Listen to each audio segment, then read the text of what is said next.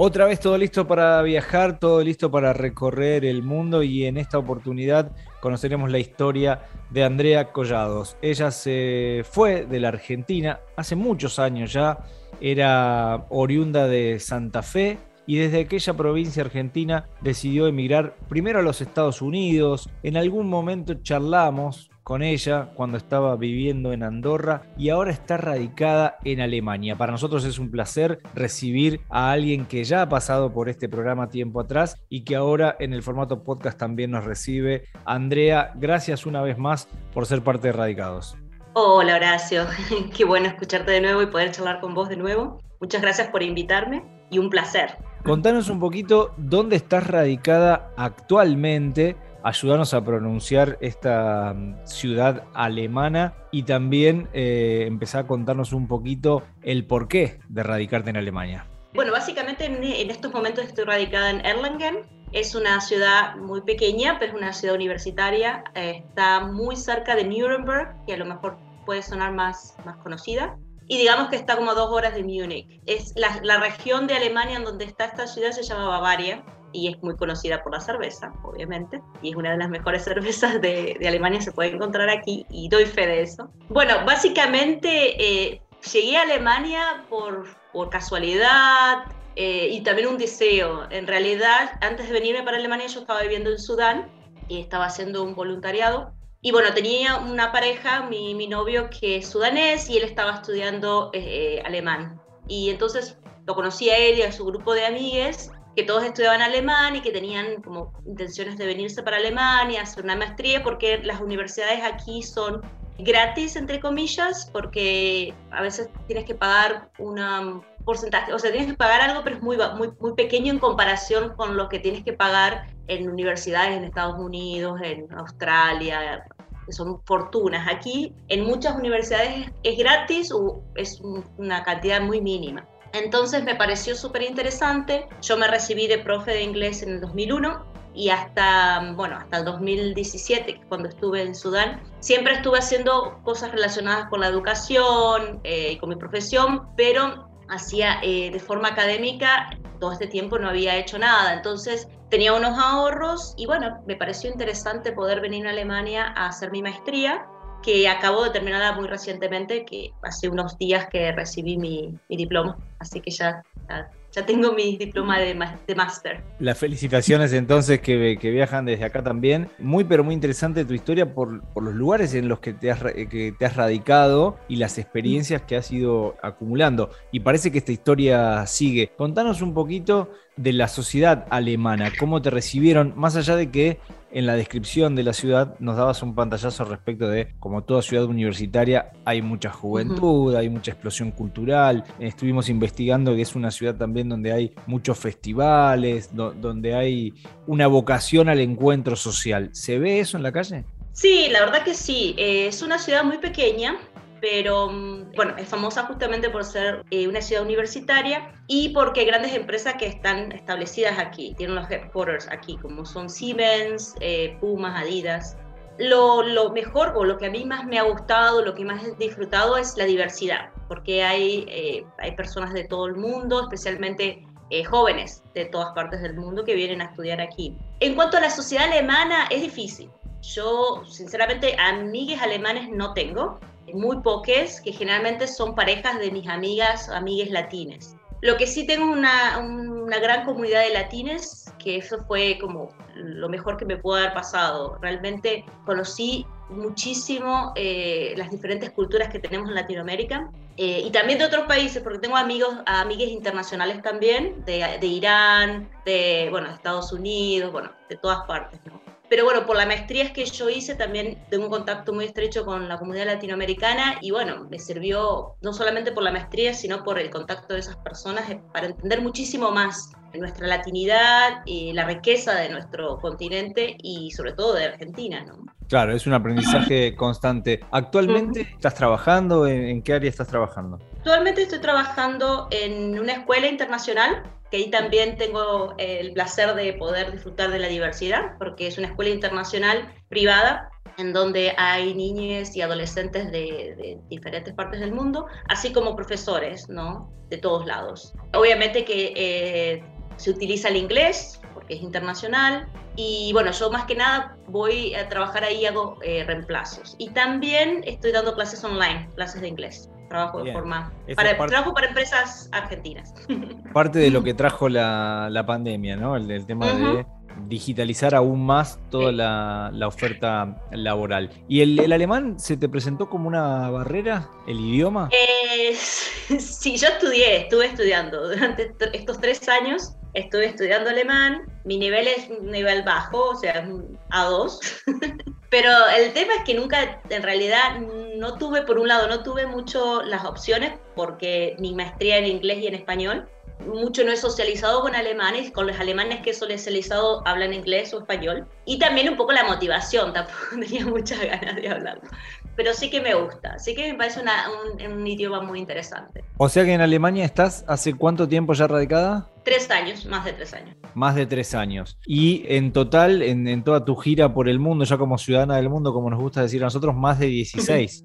Más de 16, sí, exactamente. Y en las comparaciones que siempre decimos son odiosas, ¿qué te pasa? ¿Qué te sucede cuando mirás para atrás el camino recorrido y, y empezás a comparar? ¿Siempre el mejor lugar es donde estás o todavía eh, aparece algún recuerdo ahí, un poco de melancolía de algún lugar por el que pasaste? Mira, yo tuve la suerte de, vivir en diferentes eh, países, o sea, de, vivir y estar inmersa en diferentes sociedades, ¿no? Que esas son experiencias inolvidables y para mí son invaluables. Y cada lugar me ha dado muchísimo. Y en todos los lugares he vivido diferentes situaciones, experiencias buenas y malas, y todas totalmente enriquecedoras. Lo que puedo concluir es que yo personalmente considero que países en general de África tienen muchas cosas más en común con, con Latinoamérica y con Argentina que los países europeos.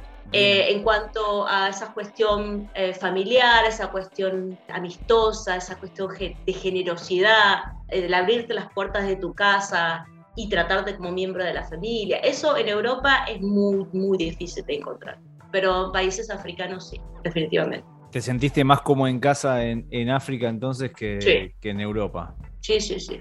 Y eso también como parte del, intercambio en el día a día, imagino, ¿no?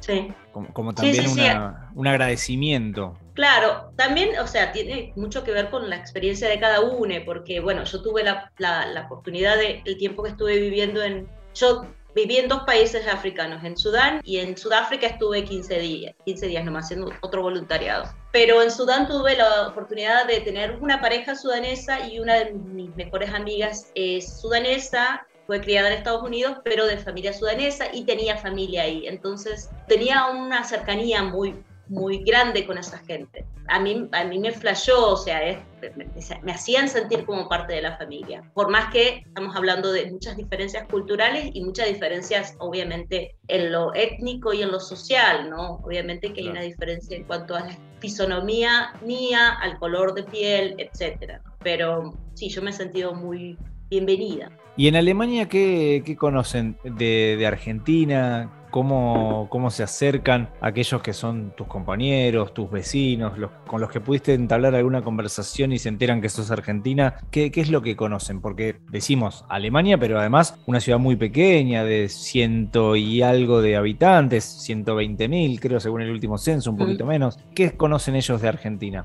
Bueno, aquí en Erlangen hay una asociación de argentines son un grupo de personas que en realidad hace muchos años que ya están acá, como 30 años. Entonces, creo que la mayoría han venido por el, por el tema de la dictadura.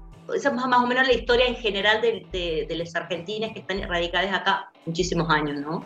Después hay, hay camadas de gente joven que viene por trabajo, por estudio, etc. En general sí, de Argentina se sabe mucho y se tiene, eh, sobre todo, bueno, tiene que ver principalmente este, con el fútbol, obviamente, con la comida, con la cultura, también, o sea, en cuanto a la parte cultural y artística, Argentina siempre ha ofrecido mucho al mundo Entonces, este, grandes escritores, etcétera. Y bueno, y también, ¿no? Por lo exótico y lo lejos que siempre estuvo, ¿no? O sea, Argentina, para todos los países, Argentina está abajo, ahí abajo en el sur de todo, ¿no? Entonces, pero sí, no, en general eh, se conoce mucho, tiene que ver más que nada con esas cuestiones. ¿Es caro vivir en, en Alemania hoy día? Sí. y aparte, eh, yo creo que, bueno, o sea, yo al elegir esta ciudad la elegí más que nada por el programa, por el programa de la universidad, pero no me había percatado del otro temita que era la cuestión económica, porque claro, al ser la sede de muchas empresas tan grandes ¿no? y tan renombradas, los alquileres son caros y el estilo de vida es caro. Entonces, bueno, por ese lado se, se sufre un poco como estudiante, ¿no? Claro, ¿y en dónde, en dónde te das cuenta de, si es caro o no? ¿En, el transporte? Bueno, decías los alquileres, los servicios, imagino, eh, luz, agua. Sí, los alquileres, eh, los servicios, bueno, el transporte es caro en toda Alemania. Y bueno, y obviamente que en mi caso, bueno, ahora yo, yo, tengo una visa de estudiante y por, las horas que trabajo tampoco son mal, son tantas, entonces no tengo tanto problema con el tema de, las, eh, de los impuestos. Pero otro gran tema de Alemania son los impuestos. Los impuestos son altísimos. Entonces, sí, se llevan un buen porcentaje del salario. Mucho, sí. ¿Y en el supermercado con qué precios te encontrás? Bueno, lo más, lo, más, lo más gracioso y lo más interesante de Alemania es que en el supermercado puedes conseguir cerveza más barata que el precio del agua. Entonces, a veces te compraste una botella de agua mineral y una cerveza, yo me compro una cerveza. Pero bueno, obviamente que comiendo en tu casa, obviamente que se puede vivir bien y podés hacerte siempre lo mismo, ¿no? De unas pastas, unos arroz. Eh, yo carne, en realidad, en los países donde he vivido no he consumido mucho porque, bueno, yo tengo la, la idea de que en general la mejor carne que he probado en mi vida está en Argentina. Entonces, para mí no tiene sentido pagar un precio exorbitante por una carne que no va a ser como la Argentina. Claro, como esa que recordás. claro, entonces yo prefiero gastar el dinero en otro tipo de carne, ¿no? Pescado, pollo, algo que, también me gusta, pero bueno, me, me, va a dar gusto comerla. La carne acá es buena, pero comparada con Argentina. Claro, no le encontrás punto de comparación. En estos años que hace que estás viviendo fuera del país, ¿has tenido la posibilidad de, volver? ¿Venís con frecuencia a la Argentina? Sí, sí, sí. Yo generalmente este, voy cada año por medio. Mi familia también siempre me ha visitado en todos los países donde yo he estado viviendo. Y el año pasado yo fui en marzo, porque este, justo había terminado eh, de cursar y de rendir exámenes y ya después empezaba como la última etapa de mi maestría, que iba a empezar mi tesis. Entonces había planeado un mes de vacaciones en Argentina y cuando llego a Argentina los dos días cierran las fronteras y me quedé varada en Argentina por cinco meses. Claro, sí, la, la pandemia le jugó una mala pasada a todos aquellos que, que, andaban viajando por el mundo, ya sea en este caso, bueno, tu, tu tierra natal, pero no tu lugar de residencia y, y, viceversa también. Pero igualmente yo feliz, o sea, creo que es lo mejor que me pudo haber pasado, porque pasar la primera parte de la pandemia, ¿no? La pandemia ha tenido muchas etapas, pero la primera etapa este, en familia, eh, con mi familia, es la verdad que lo agradezco porque pasarlo sola en Alemania hubiera sido bastante duro. ¿Y te dieron ganas de quedarte en la Argentina habiendo tenido esa experiencia o renovaste la, la energía para seguir viviendo afuera? Mira, a mí me han pasado muchísimas cosas a partir de, de, la pandemia y a partir de esa de experiencia. Sí que en su momento quería volver porque tenía la necesidad de terminar eh, mi maestría y tenía la necesidad de, de trabajar y, y, de, terminar la, la, tesis, que era lo que más me urgía. Y durante todo este tiempo he pensado de muchas cosas y sinceramente fue una decisión muy difícil de tomar, me llevó mucho tiempo, conversando con bueno, amigas, familia, eh, terapia también. Y bueno, sí, obviamente que concluí que, es el momento de volver a casa. Así que ya tengo pasaje para diciembre. ¿Y en diciembre te, te volvés a la Argentina ya a instalarte aquí? Sí, definitivamente. Bueno, un cierre de, de una etapa, así que un, lindo momento para estar compartiendo con vos. Si todavía antes de diciembre juntamos los euros, los dólares, viajamos a Alemania, a Erlangen, que es eh, tu nueva ciudad, ¿qué no podemos dejar de visitar? ¿Qué es lo que nos recomendás vos si fuéramos turistas en, en tu ciudad? Bueno, obviamente las, las, cervecerías, eso es número uno. Lo que tiene toda la parte de Bavaria, Erlangen, después hay otra ciudad que se llama Bamberg, que está muy cerca, o Nuremberg, es la arquitectura. La arquitectura es la típica, este, la típica imagen del Oktoberfest, ¿no? La típica imagen de... Es bien barroca, ¿no? Es bien barroca, son las casitas con todas las decoraciones de madera, ¿no? Súper, súper lindo. Bueno, ahora ahora ya creo que el Oktoberfest es ahora. En mi ciudad, en, en Erlangen, hay otro festival que es muy parecido al Oktoberfest, que se hace aquí en una, una montaña, en un lugar muy, muy bonito. Así que eso sí, obviamente recomendable. Se toman las cervezas así enormes y bueno, todo el mundo está muy borracho. Y bueno, obviamente, claro, obviamente Nuremberg es una ciudad muy histórica, especialmente a la gente que le interesa eh, todo lo que tiene que ver con el, con el nazismo. Y también hay un castillo, y bueno, y Bamberg también tiene, está muy cerca, también tiene como lugares muy bonitos para ver, para sacar esas fotos de, no, de cuentos. Igualmente eh, Erlangen es como una ciudad de cuentos, donde todo es bonito, todo está limpio, no ves gente en la calle pidiendo, bueno, ves, pero muy poca, todo muy tranqui. Si querés algo así muy tranqui es, es Erlangen, es el lugar. Si querés una vida universitaria también, porque también hay muchos eventos para, para los jóvenes. ¿Cómo te imaginas tu regreso, la recibida? ¿Un gran asado, la familia, amigos y amigas que quedaron en Santa Fe y que hace mucho tiempo no ves? Bueno, primero, eh, obviamente el asado es fundamental, eh, la fiesta de graduación, porque una de las cosas que, bueno, a mí me desilusionó un poco de, mi maestría, eh, que es algo que pasa, pareciera que pasa por lo menos en esta zona, es que cuando terminas tus estudios te envían tu diploma por correo. No tenés ni fiesta de graduación, ni ceremonia, ni nada. Muy frío. olvídate que haya alguna fiesta o algo, bueno, esperaba ¿no? el gorrito de graduación, el confeti y todo eso, pero no. Así que nada, vuelvo a Argentina, quiero mi fiesta de graduación, un asado y un Vitel Toné de toda la vida, ¿sí? Qué Llego para las fiestas. Qué rico, ya se nos viene, ya se nos viene fin de año, como dice la canción, y es muy bueno tenerte, Andrea, para, para conocer y estar casi en este cierre de, una etapa de tu vida, que no quiere decir que no, no se pueda volver a abrir el día de mañana un nuevo viaje, una nueva experiencia, pero en esa alma viajera y por haber ya estado con nosotros en aquel momento en Andorra, ahora en Alemania, pero por haber pasado por Estados Unidos, por Sudán, por todos los países que, visitaste, para nosotros es un, es un honor siempre tener tu mirada y tu, y tu experiencia, por eso te agradecemos mucho. Como siempre hacemos, el cierre es para esas personas que, que son tan especiales y que uno siempre extraña, ¿no? Lo primero que aparece son la familia y los amigues, como vos decís, eh, haciendo uso del, lenguaje inclusivo, que acá en, Argentina ha generado tanta, tanta polémica, pero que está muy bueno que en el mundo también se, utilice y que tenga esa funcionalidad justamente de incluir como característica. Claro, de hecho, em, la tesis de mi maestría es sobre, es un estudio que hago, eh, un análisis cualitativo que hago de entrevistas eh, sobre el uso del lenguaje inclusivo en Argentina. Es algo que se debate en todo el mundo y en todos los idiomas. En Alemania también se debate, en Suiza, en inglés hay, hay muchas palabras. En inglés se usa el they como inclusivo.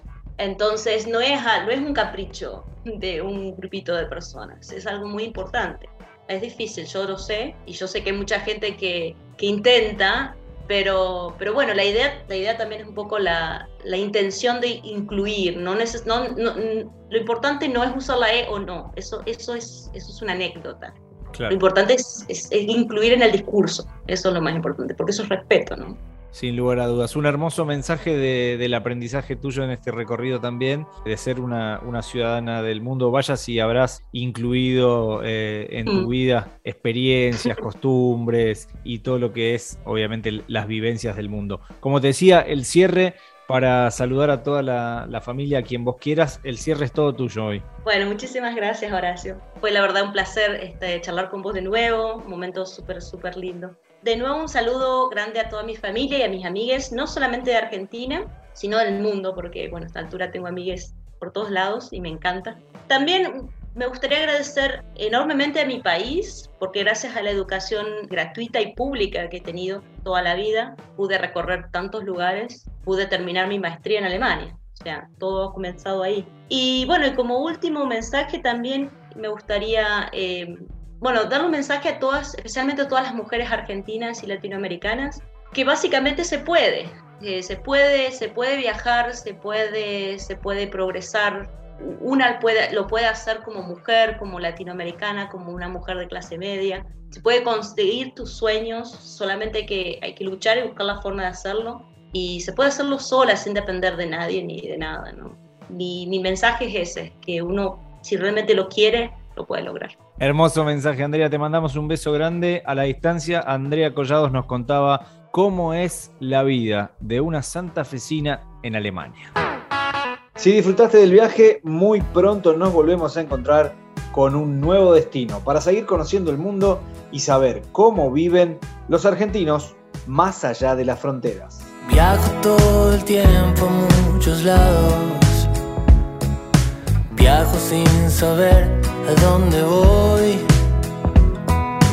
No sé bien dónde queda mi casa. No sé cómo estoy si no me voy.